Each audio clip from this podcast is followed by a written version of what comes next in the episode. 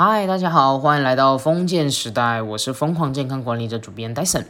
今天呢，我想要跟大家聊一个话题，就是女性要如何在工作、生活与家庭之间保持平衡。我相信这件事情是一个很难的课题，至少对于我们现代的女性来说，如果说既想要兼顾于工作，又想要兼顾于家庭，又想要兼顾于所有。我相信这并不是一个非常轻松容易的事情。当然，有些人会跟我说：“不会啊，不会啊，我觉得那个谁谁谁就做的挺好的啊。”但老实说，我会觉得我比较偏向是，如果说是在追梦，然后跟呃有一些自己所想要做的事情，却同样也想要把家庭这一块顾好的状态，那。是可以就这几个方面来做一个体悟，对，那至少我自己啦，我必须老实说，我也还在努力精进这一块，所以呢，今天的话比较偏向是我自己在分享这一路今年二零二三年所做的事情的一个小回顾，然后跟我未来期许我自己的样貌，OK。我是以一个三十岁女性的角度来说，如果大家一直以来有在收听我节目，应该就会知道我自己是一个幼儿期孩子的双宝妈妈。另外的话是在研究所里面读书，以及我目前在工作以及创作等等。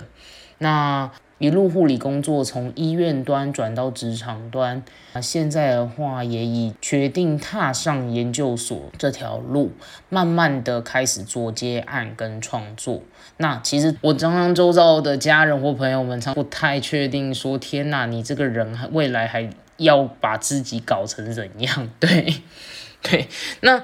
老实说呢，我不得不讲，在还没有踏进去之前，其实我的家人们、娘家们、老一辈的，对于我自己来讲，大家都对于就是一个人要把自己搞到这么疯狂，他们也很常陷入一种不可思议的想法，就觉得说你这么忙诶，那么孩子谁要来顾啊？你怎么可以这样子把他们生下来，却可以不负责任？或者是你一直忙东忙西，忙东忙西啊，你的老公都没说什么，你工作还要养两个小孩，结果你还要去读书，你是女人诶，啊，你的孩子到底要怎么办？所以呢，我在读书。以前我其实常常听周遭的人对我的想法是如此，对。那等我真的要一脚踏进去读书之后，那尤其是当时我怀着一胎，然后呢在照顾另一胎，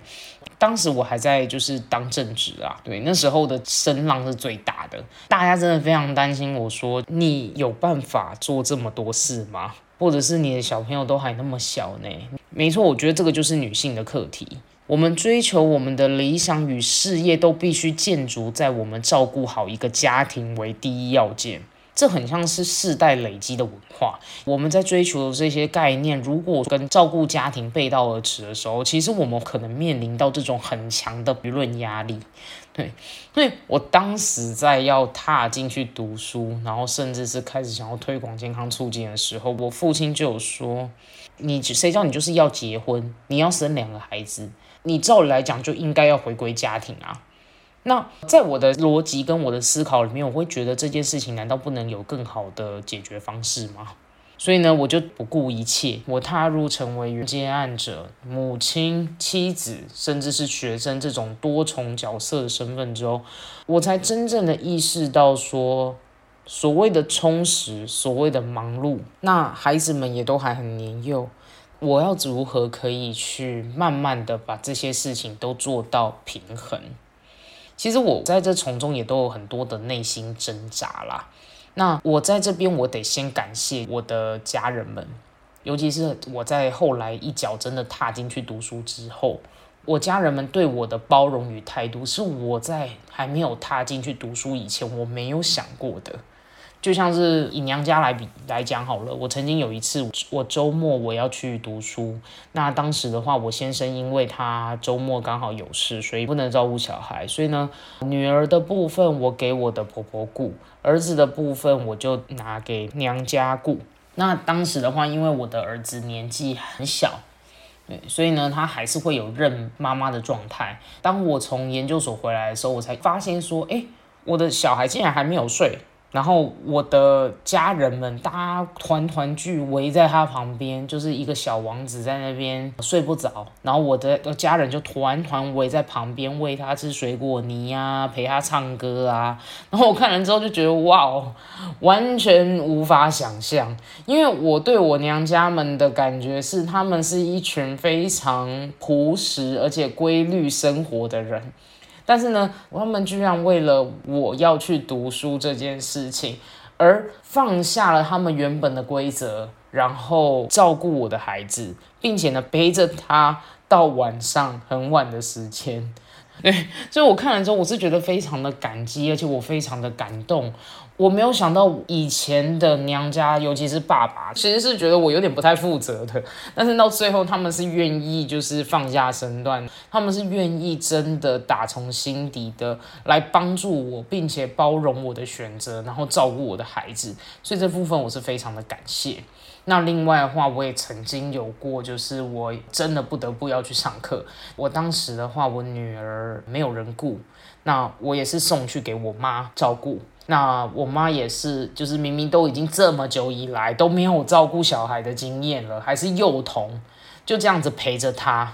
然后照顾她。我的婆婆，我觉得我真的很感谢她，因为她算是我这一路以来一对于我的很多生涯规划都觉得，哎呦哇，各种问号，因为她是非常传统的那种客家女性。但是看着自己的媳妇，就这样一路从原本还有正职工作，到现在直接哎出脱变成接案工作，然后哎还跑去念书。大概唯一让他觉得 OK 的地方，就是生了两只宝宝给他，其他可能他都觉得很多问号。但是他却非常的愿意包容我各种我想要做的事情，用他的观点来爱着我们。对，就像是我婆婆一直以来顾着我儿子，直到我晚上去接他回家。那我婆婆对他就像是对待他自己亲生的一样，就会陪他吃饭、喂奶、洗澡、玩乐、睡觉，他都非常的甘之如饴。他总是会很洒脱的说：“我我就是能够帮你多少，我就帮你多少啊。”那弟弟很乖很可爱，没有关系啊，你就去忙你的事情啊。有没有钱啊？偶尔啊会来询问我一下，说就是啊，你有没有比较有钱呐？或者哎呀，你这样子，你最近工作还好吗？然后有时候听到他讲这样子的时候，我就觉得 啊，真的是一个很可爱的人。他用他的价值观，然后用他无法理解我们在做什么事情，然后却还是愿意选择尊重跟包容。然后我就觉得哇，真的是很特别。OK，所以呃，从刚刚这样子感谢了一轮之后呢，其实我想要表达的事情是，我觉得我真的在于我这一段时间。就是二零二三年，我看到了我自己与我家人们的很多的不一样。那我也曾经有过很多的纠结跟感受，就像是有一回我女儿就是沙门氏菌感染，所以可是我周末不得不一定要去读书。那其实学校又比较严格，我先生刚好那一天要加班，所以我就变成我带着女儿去给我的妈妈顾，那儿子给我婆婆顾。但是我女儿又有跟我家妈妈还没适应很良好的问题，而哭哭闹闹，一直到上课完去找她为止。各种这种经历，其实我的心境跟我的煎熬，我的自我苛责，其实也是没有少过的。每一个经验对我来讲，我我都把它当做是一种。不停的修正，然后到把时间看要怎么安排到淋漓尽致，然后我也发现说我的这个韧性的培养还有潜力，真的是可以在这种很多的事件下被激发出来。那当然讲到这边之后，大家就会想说，哎，啊你的先生嘞？那我不得不说，我觉得。很多的年轻朋友们，或者是结婚有小孩的女性，她们都会问我说：“你这么忙，那你有时间陪你老公吗？你不怕他跑出去哦？”那这点我觉得还蛮有趣的。我们还在约会的时候，我其实就很明确的告诉我丈夫说：“啊，我未来的一些展望跟期许。那如果说你是希望我是相夫教子的那种对象，那我觉得我就不是你人生的一部分。”而他最后他娶了我。对，那当然我很确定的是，非常的感谢他。呃，他是我在读之前到读之后，他一直都是非常支持我的决定的。我的转职，我的开始创作，我的健康促进追求之路，到我的研究所的就读，他一直以来都是扮演着一个支持我各种决定的一个很重要的角色。所以他很知道我要的，也很确定未来会遇到的是什么样的波涛汹涌。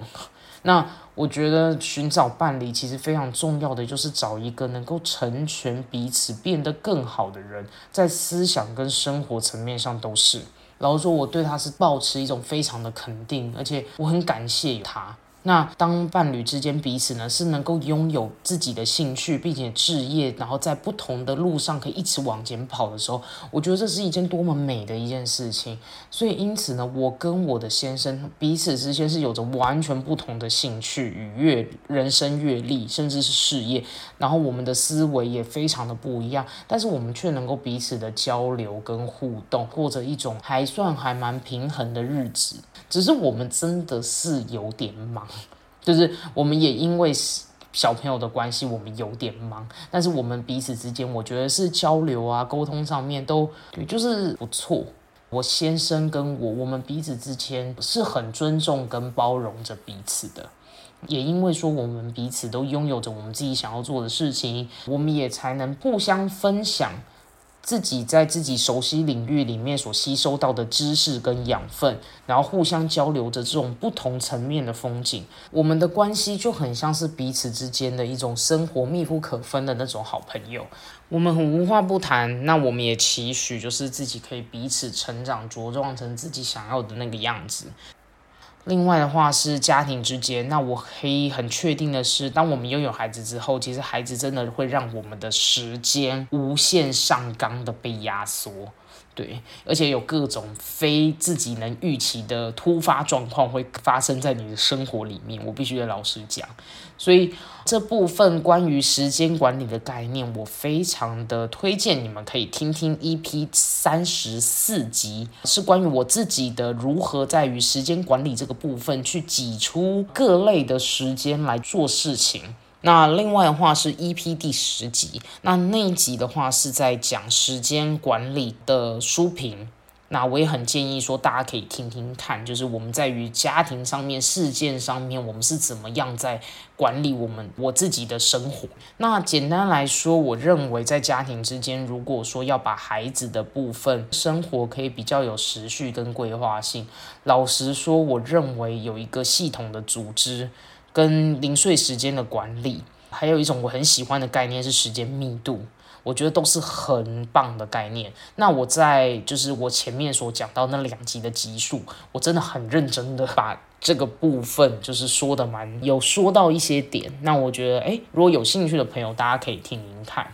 再来的话，是我的心情上面，我虽然说有很多的生命挣扎啦。就是在于说，能不能够做到平衡，能不能做到两全？那我认为啦，所有的理性的思考与决定，终究都还是赢不过那些感性的内心声音。因为我们都是有血有肉的灵魂，所以，我们虽然说在面临很多付出我们自己所想要的那一块的时候，我们会付出很多很多，不管是身体、心灵，甚至是关系。所以，其实我最后我会有一些模式是在更同理上面，我会希望可以带给大家的。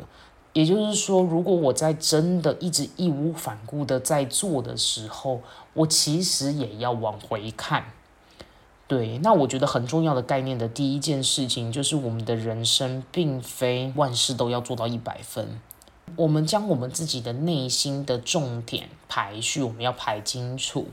像是安排课业、事业跟家庭。不是所有的事情我都要做到一百分，而是应该要去做出选择，哪些事情搞不好做到六十分就好了，或者是哪些事情一定要做啊，你要做到八十分。所以后来这也变成是我人生一个蛮重要的一部分，就是择重点做事，择重要的那一块来负责。那另外的话是怎么样？像我觉得家人就应该要是我们最重视的那一个人，所以呢，把时间留给什么样的人或事件，是我们在这个一百分六十分钟应该要去抉择很多的。那像我自己觉得，把时间留给最真实的人真的很重要，尤其是家人。就像是我曾经问过教授一个问题啊，我就问说：你这么的忙，你要怎么去平衡家庭跟事业？然后他说，他就是尽可能的在晚上八点后啊，他就不要再去碰三 C 产品了。然后想要把他的时间留给他生命中最重要的人，就是他的家人，然后他的女儿。把时间留给最珍贵的那个人，其实对我们来讲真的很重要。像是我现在，我也都在期许我自己，不管日子再忙，我都应该要尽量不压缩到陪伴家人的情况下来执行。所以呢，虽然我所有的时间都在忙，但是呢，当他很重要的那个时候来的时候，我会把时间留下来给他。那这种时候就会让孩子们也觉得很舒服，然后也觉得啊，我的父母是真的有在重视我的，所以我现在我很希望能够在我孩子们的很重要的时刻，我都能够好好的陪伴他们。嗯，那另外的话是找到家人们的快乐，这一点也蛮重要的。我的家人们的人生当中。有没有什么事情是他们心中会真正感到快乐的、有乐趣的、有意义的呢？尤其是我的先生跟我的孩子们、我的家人们，我能不能够从点点滴滴当中去观察他们在生活中有可能感到乐趣与意义的感受？我很想要说，诶，适度的可以去观察，然后引导，看着他们找到他们自己觉得很有意义而很快乐的事情。因为当我能够不只是只有我自己往前跑，我也可以看着我的家人们，因为他们自己觉得有乐趣、有意义的概念存在，他们也会散发出那种眼睛有光、感到非常快乐的那种感受。那这一点我觉得是非常重要的。我有没有办法去同理我的家人们？他们其实希望是以什么样的方式来生活，或者是尊重他们所想要的人生？就像是我的先生蛮乐于去骑重机的，那所以说，如果都他有报重机班，或者是他有想要做什么样的兴趣，那只要是不会对家庭有所影响的，其实我觉得他去做又何妨？我们就来找一些其他的方式，然后可以成全他去做这件事情。那另外像是我的小孩，我的孩子，虽然说现在也才三岁以内，但是我也会想说，哎。未来他们如果说有一些很想要做的事情，或者是他在做某些事情特别有乐趣、特别有意义，他觉得哦，我就是做这件事情很出色啊，这是我的专长诶。那我觉得你要继续维持这件事情，把它做到很好，或者是你未来真的在这方面你想要以这个作为你人生的目标，我觉得也很好啊。我不想要去设限，说他们一定要成为律师、医师，还是什么很权威的那些人。而是我希望他们真的可以快快乐乐的找到自己人生的意义。另外，最后一件事情是，永远记得就是这些贡献。嗯，就像我刚刚所说的，我非常的感谢我的家人们对于我要做的这些事情，从一开始的不认可、不认同，到后来的支持与包容跟尊重，我也觉得非常的感谢。那有了家庭与孩子，我就要开始意识到说，其实我自己的责任与贡献的真正意义在哪里。爸爸他那时候说的一句话，其实是很揪心的哦。他就说：“你永远要记得，还有谁需要你？你可以成为你想要的样子，但是你要回头看。所以这会是我一直以来想要维持工作家庭那些平衡的时候，一直要牢牢记在心上的一句话。我的孩子们也要我，我的家人们也需要我。”在我一直以来往前走的过程，我都要一直回头来看我的家人们，他们愿意用他们的心力来照顾我。那我们要如何的去连接、贡献、陪伴，然后最后到平衡，然后陪伴我的家人们能够一步一脚印的走在一起。其实我觉得这会比我一直不停的往前看、往前冲还要更重要，因为没有他们就没有我啊。我必须要老老实实的谨记，我要把自己最美好的那一面来留给我最真爱的家人们。热忱的精神来好好的活我的每一天，这些东西会慢慢累积成我的故事。那如何建立自己的生活圈，全是为了成全健康的老年？我认为是这样的概念。为何我觉得女性要拥有自己的生活圈，甚至是事业是非常重要的一件事情？因为拥有不与社会脱轨的生活方式，是成全健康老年的一种重要的形式。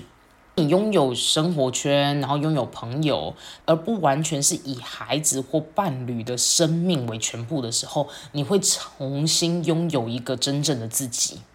那我们需要知道的是自己要的是什么，在乎的是什么，喜欢的是什么，甚至是体验什么，你会感到快乐。这种时候的觉察会让我们梳理自己内在的那种心境方式，是变得特别的舒坦。如果有人开始想要问说，到底要怎么兼顾于家庭生活与工作？其实我觉得就是大胆一点，我们现在就是在工作、生活、家庭中都能平衡的女性。我们现在也在用最棒的神教来告诉孩子们，就是如何认真的活，并且用力的过好自己的一生。那今天我的一个二零二三年蛮忙的心路历程分享到这边，因为这一集不像是所谓的工具，它有点像是我自己心灵的一些感悟。在我这今年这一段期间，我的一些警醒，然后我看到我家人们的转变，甚至是我自己心态上的一些调整。OK，如果大家对于就是封建时代这个频道觉得还不错，那欢迎可以订阅，并且可以告诉更多的亲朋好友，就是有这样子的一个节目。是专门的在分享健康促进、心理韧性，并且做更类型韧性专业人的访谈节目，让大家可以在这样子一个纷乱忙碌的一个生活当中，然后可以找到一丝一毫的慰藉。对，这就是我一直以来在想要做这个节目的一个初衷。嗯，那。OK，那我们今天就到这边结束喽。让我们一起活出健康任性，累积你的生命超能力。我们下一集再见喽，拜拜。